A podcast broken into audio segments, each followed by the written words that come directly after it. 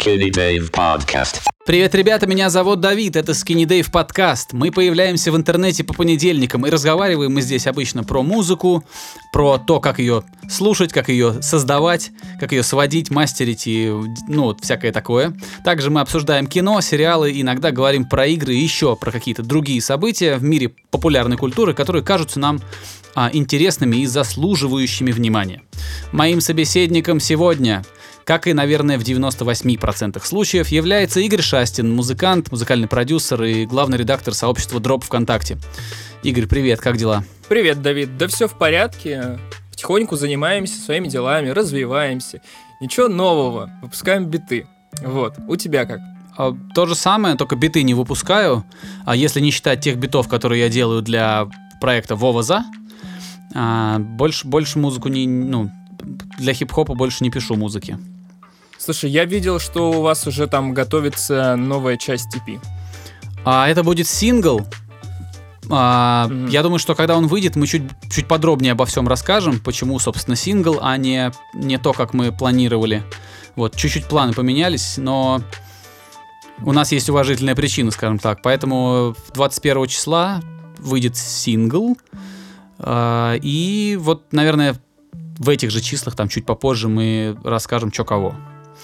Вот, он будет на буме, кстати. Вот, э, может быть, будет, э, скажем так, э, это точно будет способ как-то монетизировать хоть немного, потому что все, про, все прослушивания российской музыки, русскоязычной музыки, они все ВКонтакте происходят. Ну, там понятно, что кто-то ну, слушает через Яндекс, кто-то через iTunes, но слушай, ну давай смотреть правде в глаза. А, человек из эм, не знаю, из, из города Волжский Волгоградской области или из города Краснослободск Волгоградской области, он вряд ли имеет подписку на Apple Music, если это, конечно, не какой-то там современный а, какой-то такой вот э, человек, который идет в ногу со временем. Как правило, люди слушают музыку там, где им удобнее всего, а это как раз ВКонтакте. Uh, да, я с тобой с одной стороны согласен, но у меня закончилась подписка Apple Music, и я не собираюсь на нее возвращаться по одной простой причине.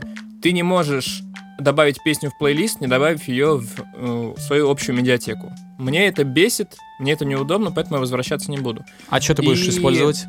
Что ты будешь использовать? Ну, так вот, я и говорю, я сейчас э, пользуюсь Яндекс Музыкой, то есть я за нее не плачу, я пользуюсь браузерной версией по, той простой причине, что у меня на телефоне просто вход для наушников не работает, и мне на телефоне нафиг эта музыка не нужна. Вот, я пользуюсь браузерной Яндекс Музыкой, и меня сейчас все устраивает. Я ей пользовался до Apple Music, я сейчас обратно к ней вернулся, и как бы никаких проблем у меня с ней нет. Просто в ВК все очень хорошо, все очень здорово, просто мне хочется, чтобы э, яйца лежали в разных корзинах. Мне не хочется, чтобы у меня был один ресурс, на котором все завязано. И музыка, и не музыка, и прочее, и прочее. Поэтому Яндекс Музыка, я вот ей пользуюсь сейчас. Ну, там очень классно все, там очень удобная навигация, там нету вообще никаких противоречий и не, не, как бы недопонимания, когда ты пользуешься Яндексом. Э, здесь надо, конечно, отдать им должное. Ну, то есть, если тебе надо перейти на альбом, ты знаешь, куда тебе нажать, тебе не надо догадываться. Это все незаметный, на первый взгляд, но очень большой труд. Вот. А что касается Apple и его каких-то там искусственных ограничений, я считаю, что это прям э, супер отстой, когда в 2020 году человек не может что-то настроить под себя. Я просто человек, который пересел на Reaper а, с Кубейса. Э, я в этом плане очень избалован. Я смотрю на Reaper и понимаю, что вот так должен, вот таким должен быть софт. Вот так до, до, должно выстраиваться взаимодействие с пользователем. И если где-то тебе что-то нельзя просто потому, что разработчик это либо не предусмотрел, либо просто не захотел, чтобы тебе так было вот можно делать, то пошел он нахер этот разработчик. Нет, это твоя точка зрения, и я ее понимаю и принимаю, но иногда тебе нужно, чтобы ты мог все кастомизировать и подстроить под себя, а иногда тебе хочется, чтобы тебе просто сказали, вот такие правила, играй, и такой, ну ладно. Ну да, но только если эти правила, правила, ну, тебя никак не ограничивают. То есть, вот ты сейчас хочешь, хочешь сделать очень несложную какую-то манипуляцию, да, с добавлением треков в плейлист, да, да, а... это, это, это очень бесяло, я согласен. Это тупо. Это конкретная дебильная недоработка. Ты уточнял? Вот конкретная. То есть это Я- точно нельзя ну, сделать? короче, нельзя это сделать, Мгм. насколько я понял. Я спрашивал у людей, я не спрашивал у поддержки Apple, но невозможно не добавить песню в плейлист, не добавив ее в медиатеку. Мне хотелось, чтобы у меня в медиатеке были альбомы, а отдельные песни, которые мне понравились, были бы в плейлисте. Мгм. Но там так сделать невозможно. Так что, адьос, Apple Music. Э, Ждать Spotify, мне кажется, нево- не бесполезно. Хотя они добавили вон новую фичу, которую я тебе скидывал, э, относительно того, что они стали э, по сонграйтерам делать, я так не понял, плейлисты это или просто фильтры какие-то. Но это интересно. Я тоже не очень понял, но этим надо пользоваться постоянно, чтобы в этом разобраться. Специально лезть туда и читать об этом, а мне что-то неохота. Не, ну конечно, особенно когда я не хочу устраивать танцы с бубном, с VPN и вот это все. Хотя это можно сделать и поставить себе Spotify, но я не хочу. Кстати, все грозились, что он у нас появится до 2020-го, а его все нет и нет. Да, да, да. Я не хочу никакие, никакие делать э, эти, как, прогнозы. Вот я потом, тебе, у меня у друга есть эм, это заговорческая теория, почему его не запустили в декабре. Я тебе потом расскажу. А, ты, а почему ты ее не можешь озвучить в подкасте? Это же касается музыки и касается российских Ну, типа, медиа. она просто, она просто такая а, иллюминати история. Ну ладно, короче, Мгм. а, раз, раз уж ты просишь. В начале декабря Apple Music запустили, э, выпустили эксклюзивный альбом Скриптонита. Было дело. И он был, и он был типа только в Apple Music. И с его точки зрения выпускать, запускать сервис, когда Apple Music тебе дает 4 месяца бесплатной подписки с эксклюзивным большим контентом, было нерентабельно, и они решили из этого сдвинуть. Но я не знаю, это такое. Ну и какой здесь иллюминати? Это просто... э, иллюминати это если бы какой-нибудь был этот, знаешь, там, картельный сговор какого-нибудь Яндекса, который говорит... Яндекс, который стал, там, например, прокремлевским сейчас и работает активно с э, властью, который бы сказал, слушайте, ребятушки, давайте-ка мы прижмем Spotify, пусть они попозже появятся, нам здесь нужно прочнее корни пустить. Вот это было бы теория заговора. А то, что ты сказал, это... Ну, так, Ну- как в каком-то смысле логично, хотя я в это, конечно, не верю.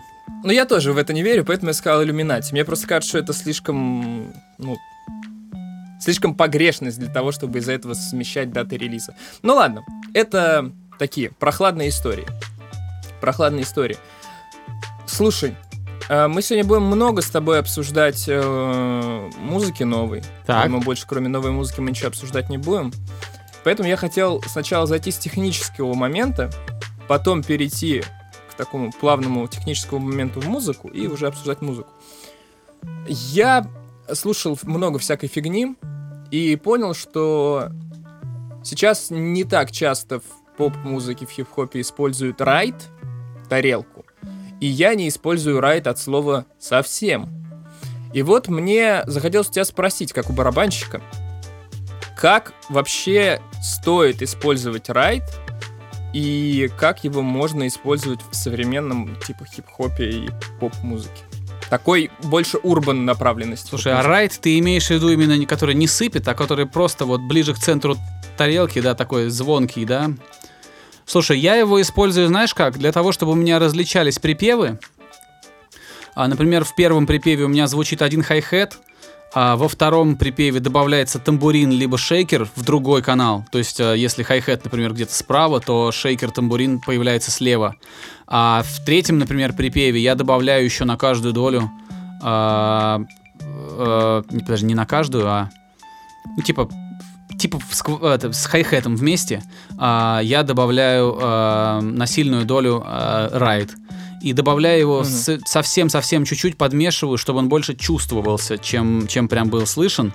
Это просто помогает мне немножко разделять, разносить по, по насыщенности первые и последние припевы. А, Райт я использую постоянно там, где мне, например, не хочется использовать слишком насыщенные громкие крэши, потому что есть такие песни, ну они больше балладные такие, а, больше атмосферные, где тебе нужно вроде бы отметить вступление в куплет, вступление в припев или какой-то акцент внутри куплета сделать, но ты не хочешь, чтобы это было прям хочешь, понимаешь? Ты хочешь Мгм. просто слегка, просто, чтобы это было как звон, звон колокольчика, что-то такое. И вот в таких ситуациях я использую райд. Более того, я вообще не представляю себе, как бы я, что бы я делал без этого. Мне очень нравятся райды такие, и я, для меня это, наоборот, неотъемлемая вещь. Мне просто, знаешь, э, учитывая специфику с этими вот заикающимися хай-хетами и всей этой историей, которые во многом в трэпе э, добавляют движение, ты райд так использовать не можешь. Он эм, гораздо меньше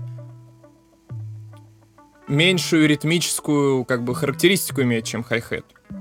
Его как-то, блин, я вот я не могу понять, как мне его использовать, поэтому я у тебя и спрашиваю.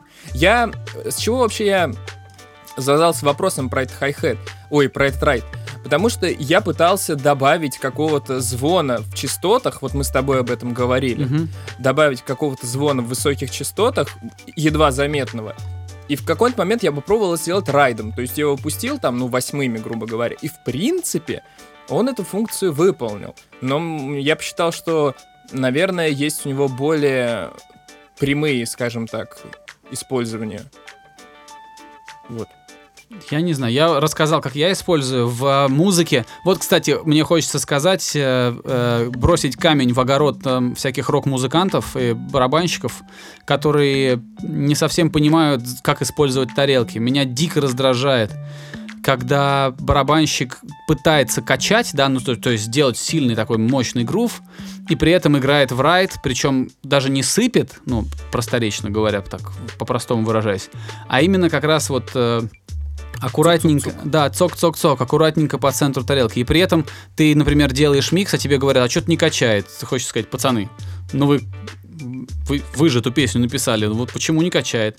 Или, например, когда э, во всяких припевах, бар- припевах барабанщик использует хай-хет когда там должен быть какой-то crash-ride, потому что райды обычно они довольно низко звучат, там от 21 дюйма или 20 дюймов тарелки, ну, чаще всего райды достаточно большие тарелки. Вот, а crash-ride это какие-нибудь 18-19 дюймов, и у них чуть выше тон, и они вот мне вот идеально нравятся в припевах, в громких. Вот, а, и многие барабанщики, ну, просто не умеют пользоваться тарелками. Я, хотя это вот, знаешь, это просто вот во-первых, это логика, во-вторых, это 5 минут разговора со знающим человеком, когда ты просто понимаешь, зачем это. Ну да, это понимание. Это да, понимание. э, это я сейчас говорю именно о рок-музыке, потому что э, понятно, что в джазе там уже все эти правила, они совершенно по-другому воспринимаются. Там, там своя кухня, своя история. Но делать какой-то громкий припев с валящими гитарами и фигачить там все время в хай-хет, ну, тогда, если делать, то тогда надо как-то очень умело играть и умело сводить. Э, Барабанщик Limp Bizkit Джон Отто, кажется, Джон Отто его зовут, вот он как бы справлялся и справляется. То есть он, он может так качнуть, чтобы хай-хет звучал как нужно.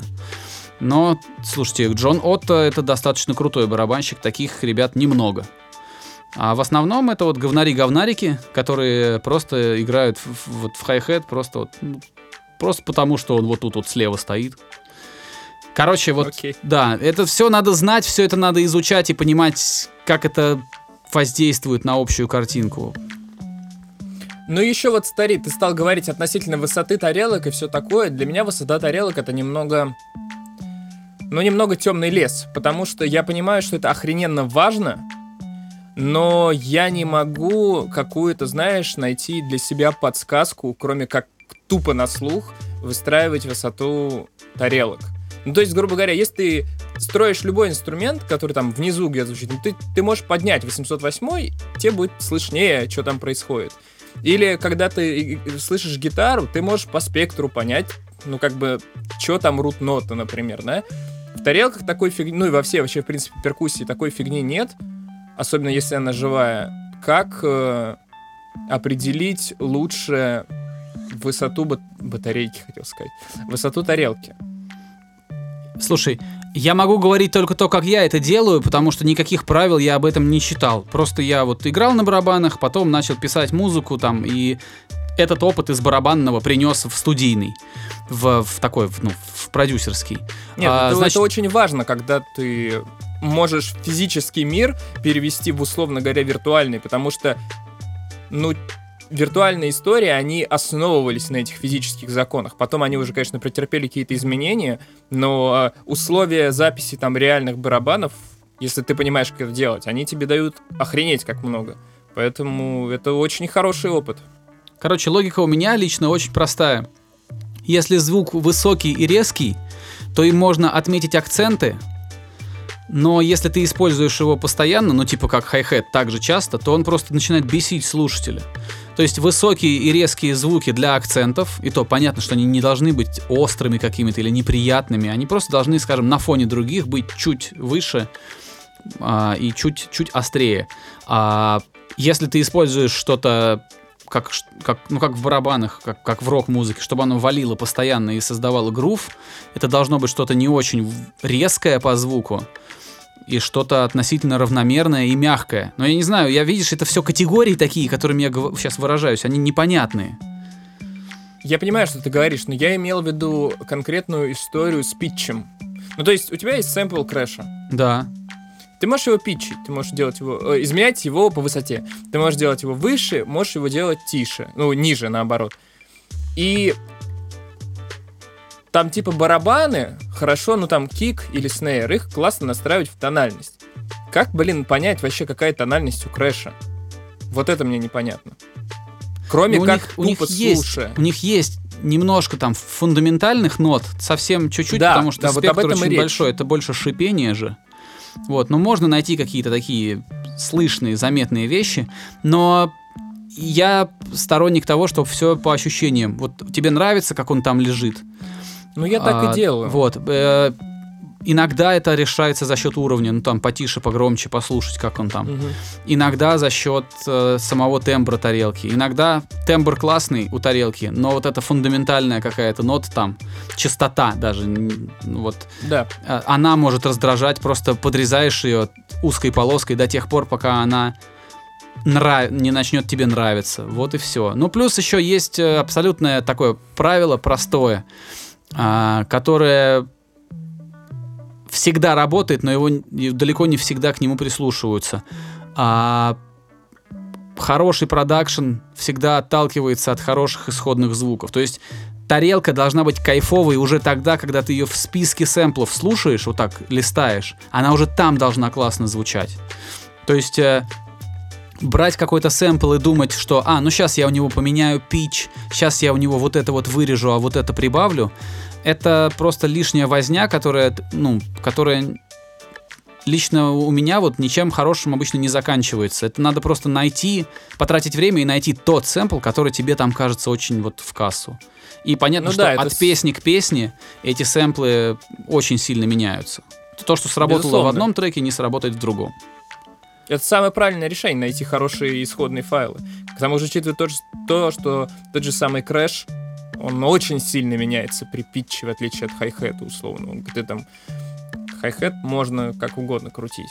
Особенно если это синтетический хай-хет. Ну ладно, э, смотри. Слушал я металлические записи сегодня. Э, готовился к нашей записи. И э, знаешь, что понял?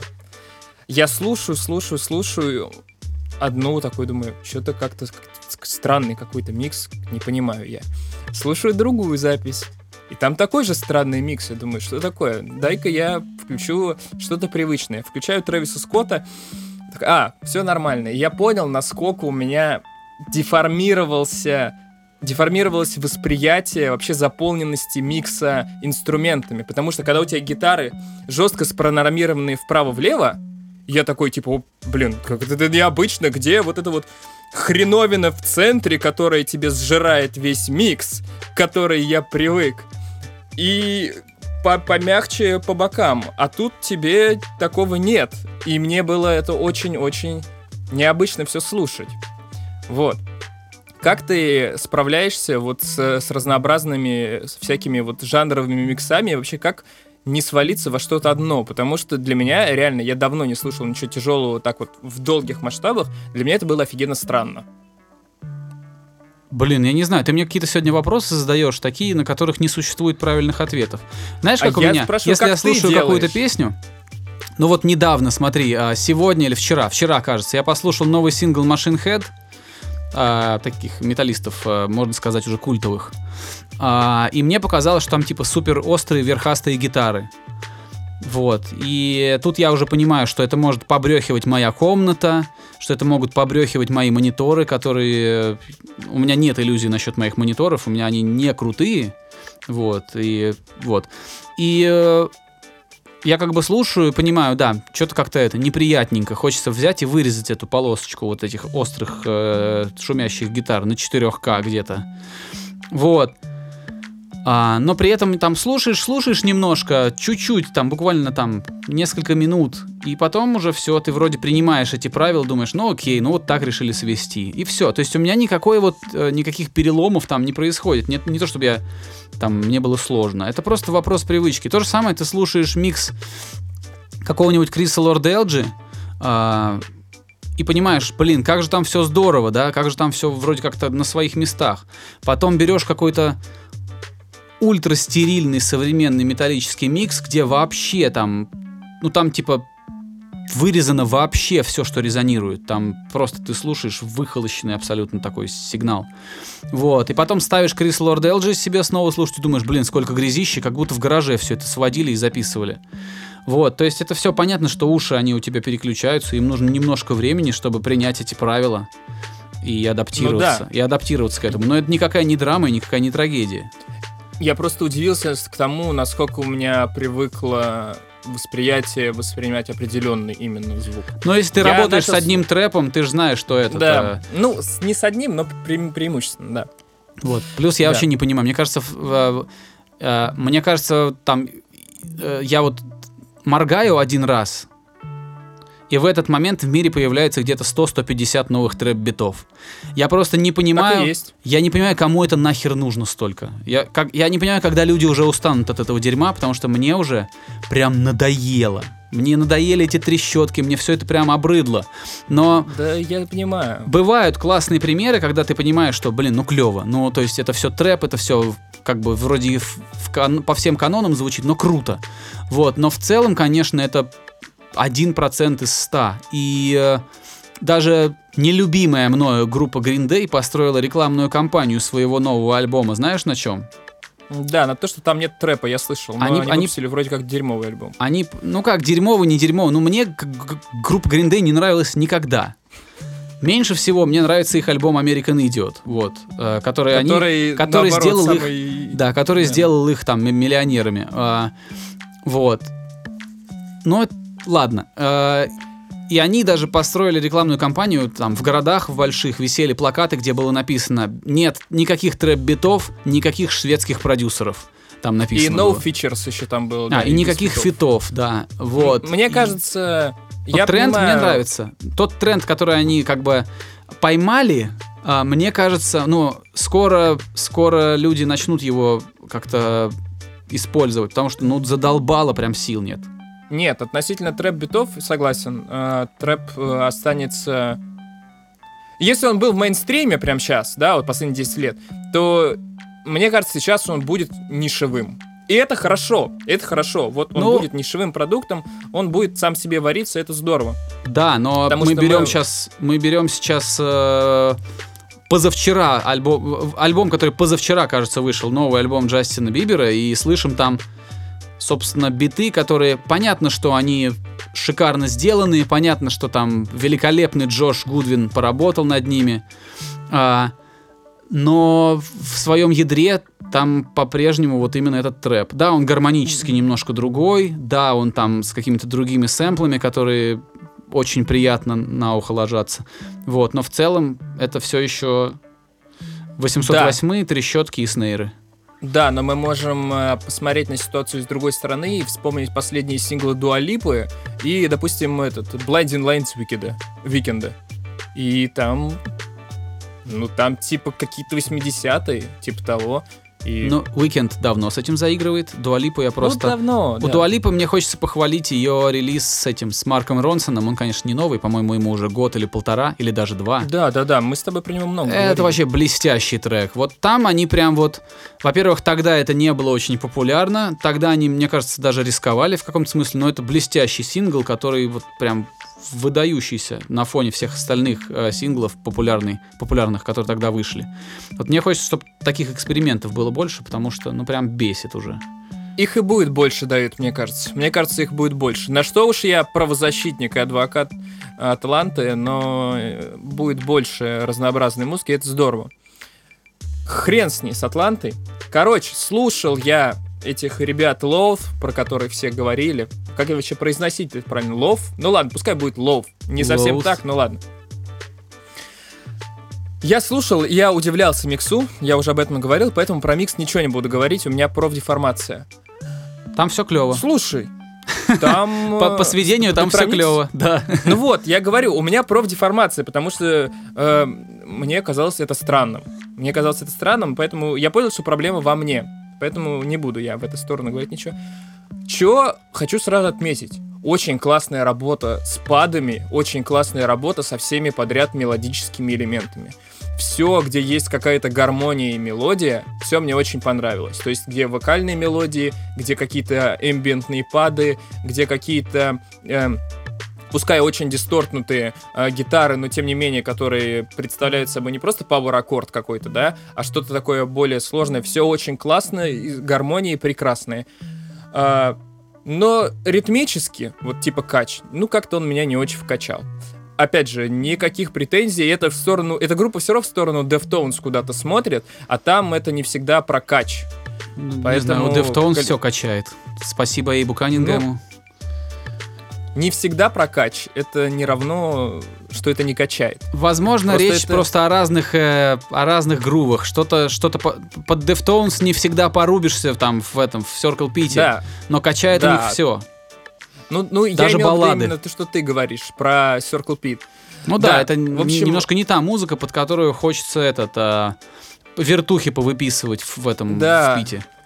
Да, вот, и группа Love из этой же абсолютно когорты. Это очень здорово, это интересно.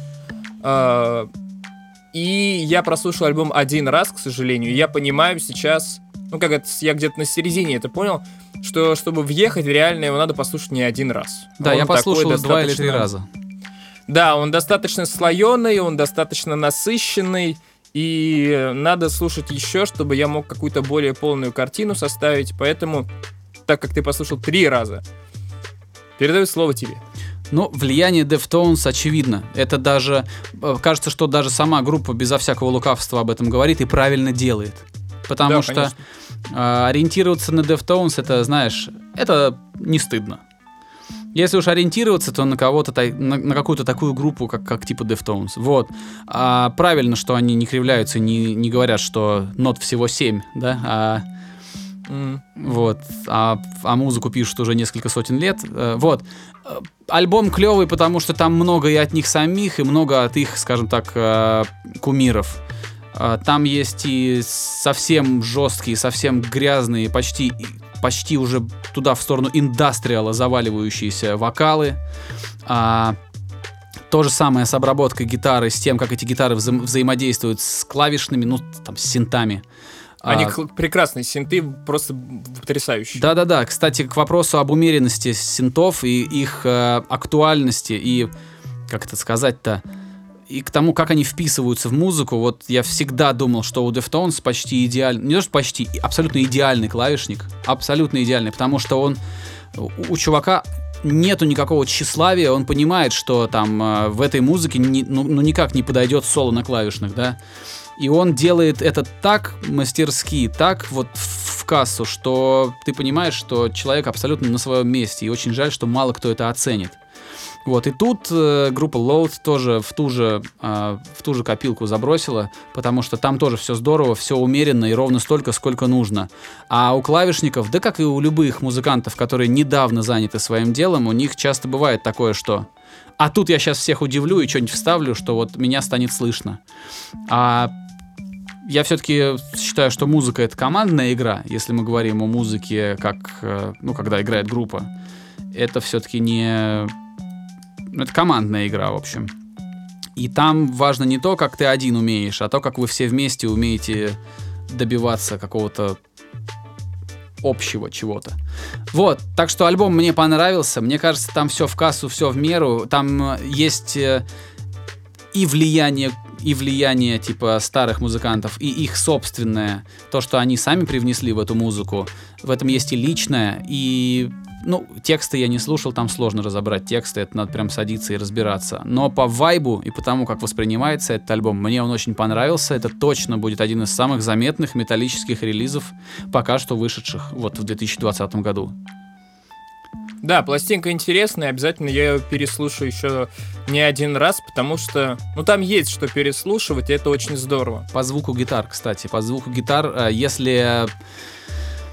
Слушай, я посмотрел в их клипе, они все используют гитары какие-то старые, причем с, с этими с P90, с, с, с датчиками, которые неактивны, с пассивными винтажными датчиками P90, у которых вообще абсолютно свой звук, и мне тоже понравилось, как они это вписали в в современную тяжелую музыку это не такая простая задача, и у них им удалось сделать интересный гитарный звук.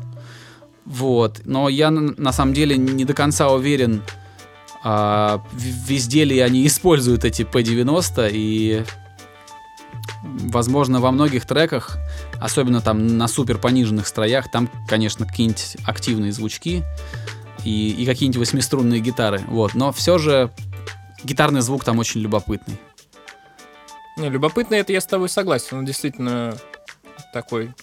Куда-то вот, знаешь, в сторону, типа как Кода Оранж там делают или что-то еще такое. Ну, Кода Оранж, это мы еще потом поговорим в этом году. Они выпустят точно новый сериал. Послушала новую запись э, э, Suicide Silence. Так. Слушай, я все понимаю, что на этого их нового вокалиста там в свое время много выливали мусора всякого, и что они пытались сделать более мягкое звучание, и в какой-то момент они его действительно делали. Да, нормальная, типа, рубят пластинка. Вот я не могу сказать, что что-то прям ах такое, но там все очень мощно, очень зло. Он, по-моему, они, ну, как бы они поняли, что им лучше получается у них делать, типа, совсем тяжеляк. И они стали опять делать совсем тяжеляк, и, по-моему, все, типа, нормально с этим. Я с тобой соглашусь. Я никогда много Suicide Silence не слушал, и никогда это моя любимая команда не была. Но они свое место заняли не случайно, они не случайно как-то вот э, а, как тебе, как бы, ну, запомнились металлистам, металлхедам всего мира и как-то стали неотъемлемой частью современного металла. Плюс это драматичная история с их, э, с их первым вокалистом, который разбился на мотоцикле, если не ошибаюсь. Да, вот. Да. А, а знаешь, с точки зрения политических технологий, вот э, такой неожиданный поворот. А, альбом предыдущий с новым вокалистом, который был принципиально другой, там, ну, он вообще какой-то был такой ну да. Как, как будто это вообще другая группа собралась и записала. Он, он, это была хорошая идея, потому что ты Типа, ну вот представь, э, попробуй рассуждать как политик. У людей у всех массово бомбануло на нового вокалиста. Вот. Вы с группой поэкспериментировали, взяли время, да, а, собрали там хейт, а потом на следующем релизе вернулись с тем, что вся публика так любит. Таким образом получилось, что вы всего за пару лет а, своего нового вокалиста внедрили в группу и сделали его привычным и полюбившимся. То есть они сейчас вернули, мне кажется, сейчас народ прям радуется, потому что там похоже по вокалу, там много того, что делал Митч Лакер. А, и мне кажется, что сейчас фанаты такие fuck yeah, да, вот, вот чего мы хотели на втором, а, вот чего мы хотели на первом альбоме с этим вокалистом. И они это наконец-то получили. Таким образом и группа вроде как э, поэкспериментировала со звуком, поискала что-то. А, еще и как бы и камбэк сделали очень клевый на этом альбоме. Я думаю, что он будет очень классно продаваться. Ну, ты знаешь, если смотреть с этой стороны, это очень интересная схема. Типа, ну, если вы недовольны и так, то давайте мы усугубим это недовольство. Да-да, максимально да? экспериментальную пластинку выпускаешь, у всех коптит, противоречия, все там бурление говн, а потом раз и такой вот опять реверанс в сторону фанатов, типа, вот, ребят, мы тут посоветовались, вот. Это как, знаешь, это как сделать некрасивого Соника ежика, потом вернуться с красивым, потому что всем захотелось. Вот. Хм, что, ну, конечно, не спасло сам фильм, говорят, что фильм говно. Ну, может быть, но Соник классный персонаж. Классный Но- персонаж. Еще, кстати, у, Дж- у Джима Керри шифер там течет основательно. Он там пару шуток отпустил э, на интервью, за которые его теперь гнобят. Там прям нехорошие шутки, да? Он сказал Марго Робби а, где-то на британском шоу, он, они сидели, об- общались, это такое, ну, типа такое ток-шоу, они сидят и разговаривают, Мгм. делятся веселыми историями, он ей сказал, Марго, а, слушайте, я вот смотрю на тот путь, который вы проделали, вы ведь из Австралии, сказал он ей, а это ведь так далеко, и вот вы здесь, и вы пошли на такие жертвы, вы уехали там из родного дома, и это при всех ваших физических недостатках. Чистый талант, Марго, чистый талант, сказал он ей. Вот, и, конечно, у интернета бомбануло.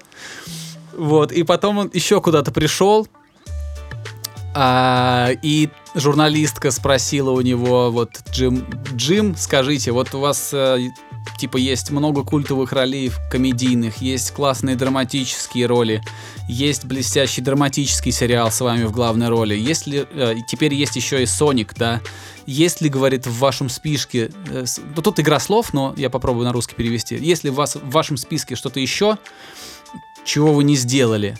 Он посмотрел, короче, прямо в душу этой ведущей и сказал, остались только вы. Что как бы вообще не смешно, это, ну как бы, ну это перебор с красотой, даже если это такой его, как бы его попытка поскандалить немножко, это все равно как бы жестковато. Вот, но он это все равно сказал, смутил ее, она там захихикала, и понятно, что интернет тут же ополчился, мол, ты что, старый, совсем рехнулся? Понятно. Вот. Ну и фильм, говорят, Кстати- провальный. Что-то плохо там. Ну, может быть, может быть, это... Продолжим сейчас дальше про музыку, но просто я хотел ремарку относительно переводов. Я все-таки заставил себя посмотреть «Коня Боджека», я смотрю, и в целом мне нравится, я переборол э, ненависть к рисовке, и вот относительно перевода, я решил не пытаться прыгать через себя и понимать э, огромное количество юмора на иностранном языке, потому что это будет тяжело, и это, ну, типа, я смотрю развлекательное в определенной мере шоу. Я Мгм. не хочу супер думать на нем. Но и там перевод. Ты смотрел ведь в оригинале, да, это дело? Да. Ты смотрел в оригинале, и э, они переводом пытались адаптировать. Они пытались конкретно адаптировать. Но, честно говоря, там порой просто, ну, мимо кассы эта адаптация лезет. Типа книга, да, которую они про него пишут. Она называется One Trick Pony. Типа, ну, мол, э, одноразовая, короче, у него вот эта история, что у него один раз только что-то получилось. Но ее в российском переводе называют как что-то маленькая лошадка, типа. Что не имеет вообще ничего общего с э, идеей шутки названия книги. Ну да, там Вот. много таких вещей. Но вообще переводить сложно. Это сложный труд. Сложно. И э, по-настоящему хорошие переводы получаются у очень дорогих специалистов. То есть э, это как и с литературой. Если ты хочешь перевести хорошую книгу и сделать это качественно, то тебе, то тебе надо приглашать писателя. Профессионального писателя, который знает языки иностранные, а не просто переводчика. Здесь это, ну, как бы схожая ситуация, просто человека, который делает подстрочник, чтобы он попадал по слогам в артикуляцию персонажей, да, а, этого недостаточно для того, чтобы переводить классный юмор и какие-то интересные вещи. Но поэтому я, собственно, и большой противник а, дубляжа, поэтому я выступаю хотя бы за субтитры, потому что какие-то слова ты все равно слышишь и можешь какие-то эти... э, Нет, причем к субтитрам при- привыкаешь за три дня. я согласен. Потом ты даже не, не И- можешь от них, э, э, ну, не можешь потом даже дубляж слушать. Да, я согласен. Я 50-50 смотрю с субтитрами, либо в, в- с дубляжом. Но просто я понял, что если там будет много юмора, то я, скорее всего, много не уловлю, а если я много не уловлю, то мне придется ставить паузы, смотреть, там, врубаться, что они и все такое, а я не хочу. Я хочу... Юмора там просто- не очень много. Ну как? Ну, Но он там носит такой больше иронический вспомогательный характер. Плюс там очень много таких маленьких гэгов, где в заставках, особенно когда там птицы летают возле кафе, там такое веселое. ну да, но в любом случае, короче, не согласен я смотреть. Не хватает мне скилла смотреть Боджека в оригинале, или, во всяком случае, я не пытался. Ладно. Ну, русские Э. субтитры. Русские субтитры. Не? Русский субтитр какой-то... Типа, блин, я смотрел раньше с русскими субтитрами, Но мне кажется, это как-то это совсем уж полумера. Типа, если уж смотреть на английском, то я могу, в принципе, смотреть с английскими субтитрами. А, но, учитывая, опять же, объем шуток, отсылок и всего такого, хотя ты считаешь, что там шуток немного. Их не очень много. понимаю, Если что- сравнивать по градусу юмора с какими-нибудь там э, Гриффинами или Симпсонами, то, конечно, их там меньше. Ну, может быть. Короче, я попробую. Я попробую. Может быть, э, может быть, нормально будет. Я просто изначально почему-то решил, что мне будет тяжело все это дело воспринимать на, на английском. Ну, я попробую, в общем. Ладно, а, проехали эту тему. Дальше про музыку. Если Давай. Suicide Silence очень помен- ну, поменяли свое звучание, вернувшись назад, то Suicide Boys ни хрена не поменяли. Эти, да, они эти... выпустили, они выпустили очередной свой номерной микстейп.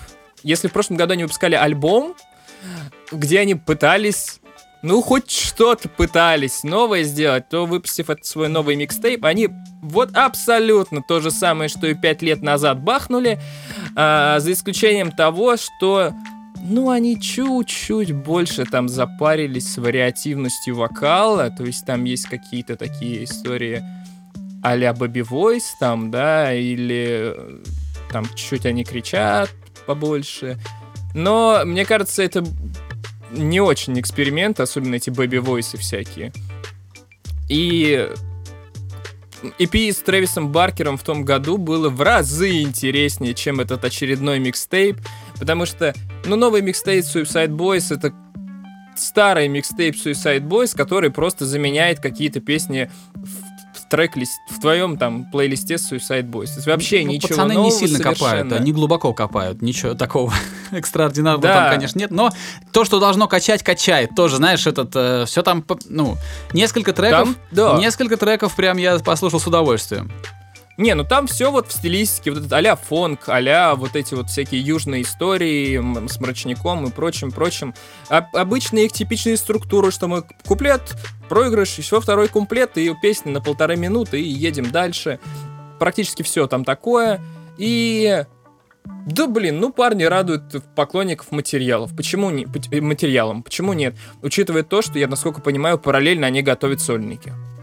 Мгм. То есть каждый из них отдельно что-то выпустит. И, видимо, вот этот вот микстейп, это, ну, просто подогревание аудитории, и никакую сильную ставку на- они на него не ставят. Просто еще одна запись Suicide Boys.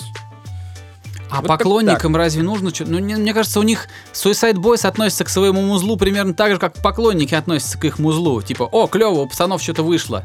Оп, Да. ставят в своем э, п- п- подержанном японском автомобиле или там или, или с подержанным американском автомобиле какому-нибудь ставят на, на полную и слушают. И ништяк. И зашибись серьезно. вообще, да, и зашибись просто. И еще и с блантом как бы в зубах. Отлично вообще. Можно и так. И причем, слушай, на самом деле они э, верны себе в хорошем смысле. Они ни Ну в какой мейнстрим не лезут, они лупят свою вот эту историю с э, резанными сэмплами там какого-то э, Мемфис рэпа с 80-х годов, там, ладно, не 80-х, 90-х годов, вот это вот все, потом 808 и в ковбел мелодию. Окей. Ну а что, у, Окей, у ребят есть своя грядка, они ее возделывают. э, И, и нормально. Ну, это тот случай, когда меня ничего не бесит, я готов слушать. Не, это весело, это весело. Да, особенно... Да нет, это со всех сторон весело, короче. Но альбом, блин, ну это, он прям проходной, ну я даже не знаю, типа это может быть хорошо, может быть плохо, может быть никак, потому что они всегда делали то, что выпускали много материала, и как бы, ну ты выпустил 10 песен, две из них тебе понравились, это, это хорошо, это так должно работать. Но при этом они не переусердствовали, как какой-нибудь Боунс, который выпускал 500 альбомов в год, и как бы ты такой, ё-моё, да пошел он этот Боунс уже в жопу. Они умудрялись как-то всегда сохранять баланс, что они выпускают много, но при этом они не успевают надоесть этим много. Это здорово. На Вот, том я мы думаю, порешим, да. Да, я думаю, тут больше нечего даже говорить. Выходили классные синглы на протяжении всего времени, пока вот мы разговаривали про кино и прочее, и прочее, и прочее. Что тебе запомнилось? Давай вот как-то вот по очереди говорить. По синглам? Да. Блин, не знаю. Я, собственно, поговорил про Бибера. под- Вот он недавно вышел, а до этого я как раз воспринимал его как, как раз синглами. И мне понравился тот, который был с Quavo. А, очень клевый поп-трек. Ну, Ями это и был, по-моему, как раз. Не, нет, он как-то по-другому называется. Я сейчас даже А, открою трек-лист и скажу тебе. Он называется Intentions. Да-да-да, точно, мы уже говорили. Короче, понравились нам разные синглы Бибера, это прикольно. Вот. А, Квейва там, они, кстати, тоже готовят новый материал, который будет как предыдущим который будет как, да, как и 500 других песен. Но первая, первая, первая культура у них классная. Вторая плохая, а вот первая классная. Я тебе рассказывал байку Да. про Мигос, который мне рассказывал э, архитектор в Атланте. Возможно, но не грех напомнить. Короче, они же сильно бабахнули, ну, пару лет назад, да? Смот- Пару-тройку сильно лет они назад. бабахнули, когда вышел э, Бэден Бужи. Ну Бэден да, да. Бужи вышел, мне кажется, в конце 16 года, и в 17 вышел уже альбом. Ну вот Бэден Бужи, да, вот тогда они жахнули. Естественно, в Атланте из каждого утюга они звучали. Вот. А у меня товарищ, он архитектор, он строит дома там. Очень-очень толковый молодой профессионал. Очень хочу, чтобы он в будущем был прям большим человеком в недвижимости. Вот, пока у него все идет нормально. И он продавал, как раз э, разговаривал с э, Мигос. А, значит, типа diversify. Он говорит, ну типа вклады, вклады, типа вкладывайте деньги, покупайте недвижимость, не, не- типа не, не вбухивайте все. И он рассказал, что Мигос это просто, говорит, два мальчишки абсолютно... А? Три. Мне кажется, он с двумя из них разговаривал. Как-то так вот было. Или, может быть, я просто уже что-то перевираю, потому что я этот рассказ слушал тоже там, ну, год-два назад. И он мне рассказал, что с ними ходит огромный охранник, и его задача просто следить, чтобы они никуда не вляпались. Потому что они — это ходячие проблемы. Он говорит, один из них просто что-то спиздил в ювелирном магазине не потому, что у него не было денег это купить, а просто вот, ну, он чем-то там, под каким-то лином там был или под чем-то, короче, и вот у него был такой азарт. Вот, и он говорит, что это, естественно, их переговоры с Мигос о продаже недвижимости, там, он что-то там построил как раз а, а, в хорошем месте. Э, Они сорвались, естественно, но впечатление у него осталось очень забавное, что, говорит, это реально вот огромный чувак, который с ними, который прицеплен к ним не в качестве охранника, а в качестве няньки, который реально хватает их за рукав каждый раз, когда они вот что-то могут накосорезить где-то. Это, конечно, забавно. Но сейчас, наверное, уже Слушай. прошло там пара-тройка лет, они уже, наверное, уже заматерели немножко, п- поэт пришли в себя. Ну да, им на самом деле не так уж и много лет, это правда. Вот. По поводу Бибера поговорили. Да, Э, новый сингл Джоджи. который, А, клип, на и- который снял ему Ай Султан. Да, клип, на который снял а, Айсу- блин, Ай Султан. Все очень круто. Реально все очень круто. Типа Джоджи два года или три года, как он э, не Пинк Гай, да, а Джоджи, вот это вот, не вот это вот все, что было раньше. Мгм. И видно, как чувак реально прогрессирует от э, записи к записи. У, просто на нереально э, количество, не знаю, поинтов у него поднялся вокальный скилл. Да, он лучше стал То петь. есть он стал заметно лучше петь. Он, э, его продакшн стал гораздо более коммерческим, и он к этому изначально вроде как стремился, чтобы все было, чтобы делать коммерческую музыку. Она стала действительно гораздо более вылизанной в хорошем смысле.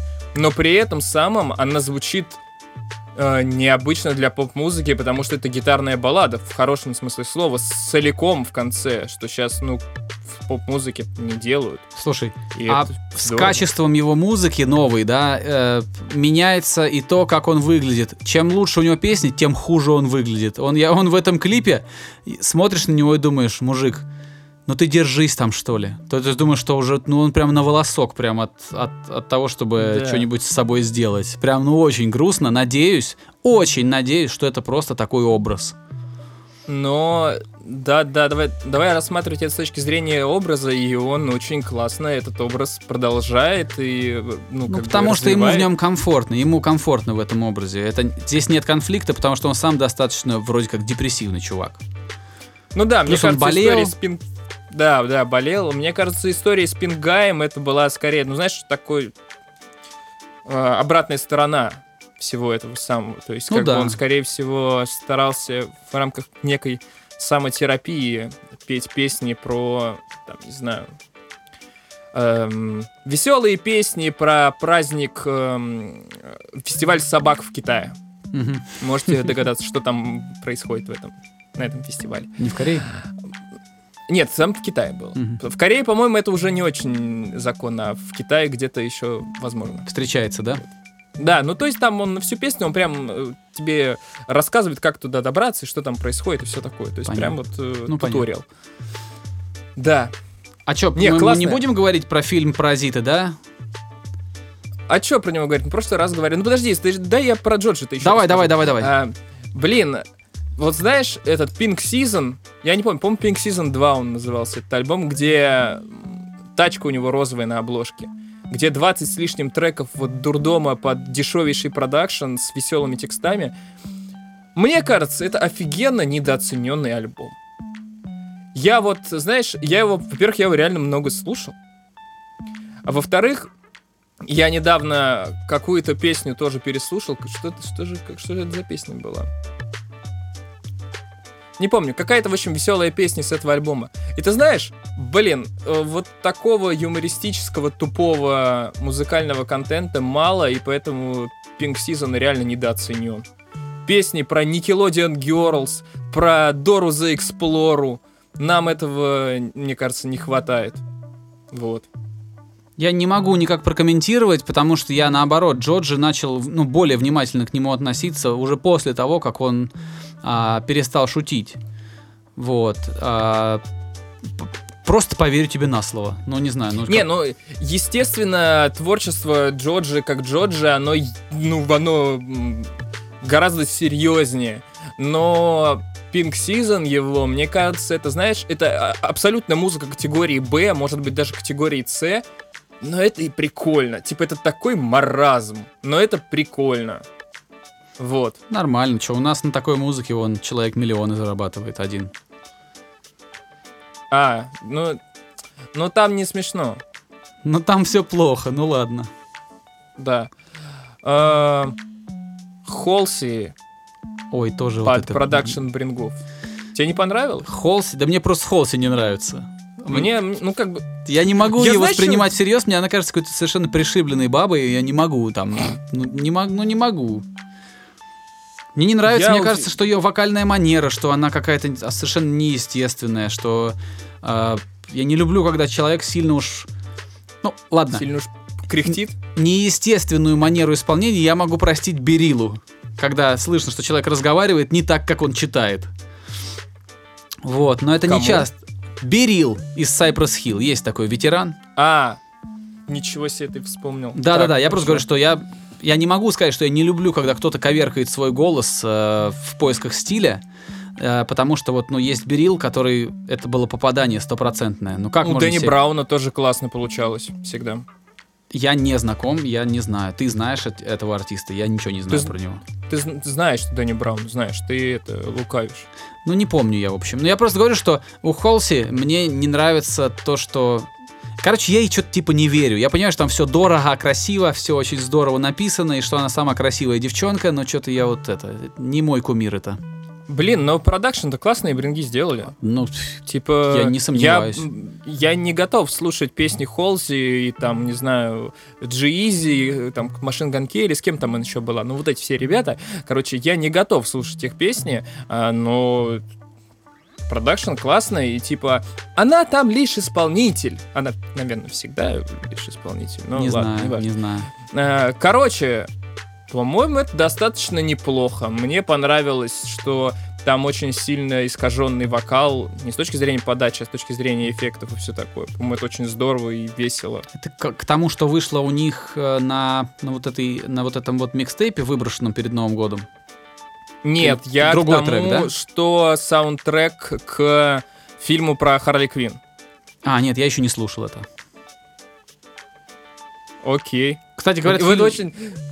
Говорят, фильм про... Не, просто мне Холси не нравится, поэтому как бы я ни- никогда не этот, сломя голову, не бегу слушать ее новые песни.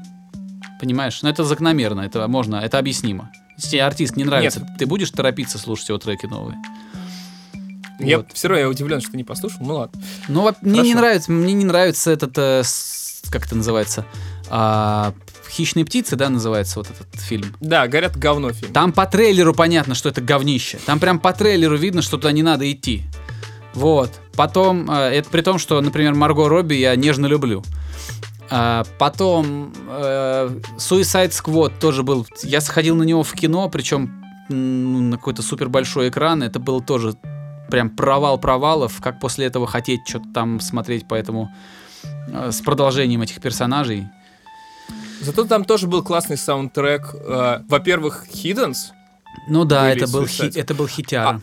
Да, во-вторых, этот э, Purple Lamborghini Скриликса с, Рикс Рос- с Рик Россом. Весело же. По поводу Hiddens, кстати, это тот редкий случай, когда песня настолько крутая, что никакой провальный фильм не, не может ее затащить с собой на дно.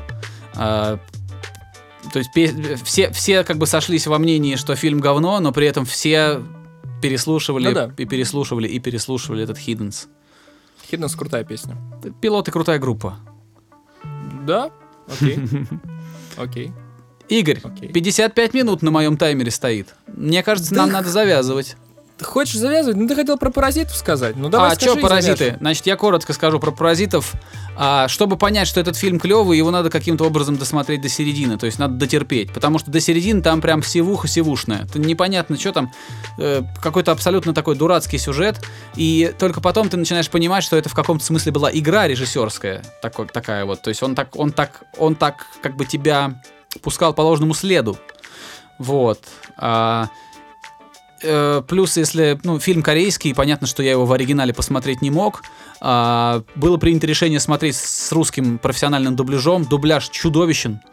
Вот. э, очень видно, что пытаются подогнать все под артикуляцию персонажей. То есть, если где-то там по смыслу не хватает слов, они добавляют какие-то междометия, какие-то придыхания. Это, это звучит прям как говно. Но потом, когда наступает середина фильма, ну, условно я это называю серединой, я не знаю, где точно это произошло, и когда все разворачивается немножко не так, как оно тебе обещалось сначала, тогда наступает самое интересное, ты начинаешь понимать, что, а, вот, вот что там режиссер задумал, вот он как тебя. И тогда ты понимаешь, что фильм клевый. А, но при этом все равно я считаю, что, что премию Оскар дали просто, чтобы подчеркнуть, что а вот смотрите, мы ведь вот не, ну, мы вот не все американцам даем, посмотрите. Вот мне кажется, это вот такая была позиция. Вот Оскара, другие фильмы заслуживали Оскара не меньше. Может быть, э, насчет э, вручения премии Оскар ничего не буду говорить. А, но я скажу вот что.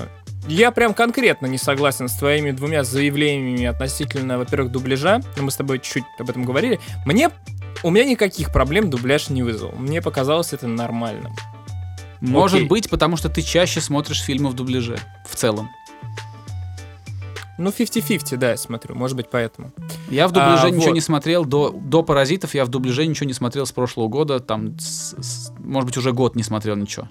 Ну, извини, просто я когда иду в кинотеатр смотреть там Джокера или однажды в Ну, понятно. Америке, мне как бы не предлагает никто вариант. И, а Хотя ты 35 в Москве. миллиметров Хотя ты в я Москве. какой в Москве? Я в Коломне, алло, ты о чем? Мне что, ехать три часа смотреть кино в один конец, а потом три часа в другой? Ну, это перебор с красотой, да, уже получается. Далеко. ну, конечно, типа, как, пока, пока я был в Москве, да, я как нормальный хипстер ходил в 35 миллиметров. ну, чё, чё бы нет. А потом он сгорел или что там с ним было. Короче, ладно, я надеюсь, починили его. Вот, в общем, типа, не, у меня нет здесь возможности смотреть э, ничего в оригинале, поэтому э, смотрим, что есть и радуемся.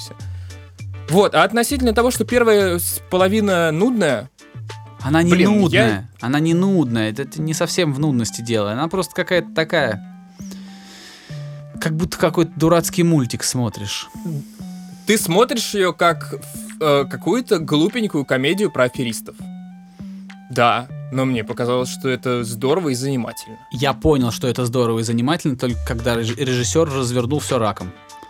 Не знаю, я, мне, мне сразу было здорово и занимательно. Не знаю, не знаю. Не могу что ничего сказать. Блин, а ты представляешь, какая у меня, у меня драма какая? Сейчас про драму расскажу и закончим. Я же все эти твои инсайды из Твиттера получаю, а у меня, короче, Твиттер, блин, накрылся мой медным тазом. У меня сначала кто-то в декабре на какой-то хрен взломал мой твиттер, в котором 100 подписчиков, и который вообще непонятно зачем нужен. То есть они поменяли почту, к которой он прикручен, и все такое. Я его вернул. Мне Твиттер сказал, типа, вот ты нехорошо себя ведешь, в следующий раз себя нехорошо заведешь, мы тебя прикроем. И мне опять заблокировали Твиттер за какое-то типа мошенничество, а я ничего с ним не делаю. Типа, серьезно, я, я не знаю, зачем они это сделали. И, в общем, Твиттер, который у меня 9 лет был, пришлось мне его того и создать новый. Нам вообще надо всем привыкнуть к тому, что в интернете нет ничего нашего. 9 лет, ну, блин, Да, да, это 11 чудовищно, года да. А есть люди, у которых там Он- на канале по миллиону человек подписаны, они зарабатывают на этом деньги, кормят семью, платят налоги, и потом просто кто-то решает, что... Нет, в интернете, если ты что-то завел, то это... Если у тебя есть блог на Ютубе, то он Ютуба, а не твой. Это пипец. Это пипец, реально. Типа, мне, мне, мне чисто обидно с точки зрения ачивки. Я зарегистрировался в Твиттере, когда он еще не был русифицирован. Я тоже был Это- бы очень расстроен, если бы мой твиттер скромный в какой-то момент э, э, их менеджмент, их руководство решило у меня отнять по какой-то причине. Причем сейчас говорят, что это какой-то часто генератор случайных чисел. Ты можешь даже не знать, за что тебя оттуда исключили. Ты можешь даже не Я не понимать, знаю. что ты сделал. Я не понимаю, что я сделал. Вот Ну вот, совершенно не понимаю, Слушай, что я сделал. это Джек Дорси его зовут, да? Главный там, CEO.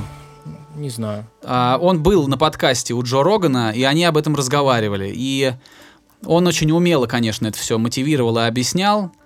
Вот, но в целом ситуация-то не поменялась. Так, как его звать? Джек. Я проверю себя просто, как его зовут, посмотрю. Такой бородатый чувак, молодой. Джек Патрик Дорси, американский компьютерный программист, как тут написано. Предприниматель, CEO Твиттера. Да, Ну, короче... эм, Ладно, миллиардер, единственное, кстати. что... М, Пять Единственное, миллиардов что мне... Мне ничего, нечего там терять с точки зрения ресурса. Ну, то есть там у меня нет никакой социальной активности и все такое. Мне вообще не проблем создать новый, новый твиттер. Меня просто бесит сам факт. Да, конечно, это бесит. Как это может не бесить? Да. Все. Ну да, закругляемся. У нас вообще с тобой последние эпизоды подкастов, последние штуки 4, они какие-то прям долгие. Знаете, я люблю долгие такие шарманки. Я готов там и два часа слушать. Типа, мне удобно такое делать. Ну, Я люблю. я не возражаю, но я этот, что-то... Мне кажется, что подкаст должен идти до тех пор, пока он любопытен. Вот сейчас мне кажется, что мы с тобой обсудили все, Да. и что это абсолютно логично, что мы сейчас скажем «до свидания». Или же мы можем выйти на новый виток болтовни и еще час проболтать, но это что-то я не готов. Не надо, не надо. Мы все нормально. Мы себя... э, Мы держим себя в рамках, которые позволяют нам каждую неделю находить... Ну, почти каждую неделю находить новые темы. Так что да, все. Я со всеми прощаюсь. До скорого. Услышимся в следующих эпизодах. Спасибо, ребята, что провели этот час с нами, ну или почти час. А, не знаю, сколько там выйдет финальный тайм-код. А, а, финальный хронометраж, а не тайм-код. Вот. А, спасибо. А, непременно возвращайтесь на следующей неделе за новым выпуском подкаста. Будем обсуждать что-то еще из мира музыки, игр, а, кино, сериалов. А, не забудьте оставить какой-нибудь содержательный комментарий, поставить нам какой-нибудь рейтинг на той платформе, на которой вы нас слушаете. Все эти маленькие вещи, которые вам кажутся незначительными, на самом деле играют свою роль в развитии этого подкаста. Поэтому, если мы вам нравимся, то поставьте нам какой-нибудь лайк и, и поставьте нам какой-нибудь рейтинг. Все, всем спасибо, до скорого. Пока. Skinny Dave Podcast.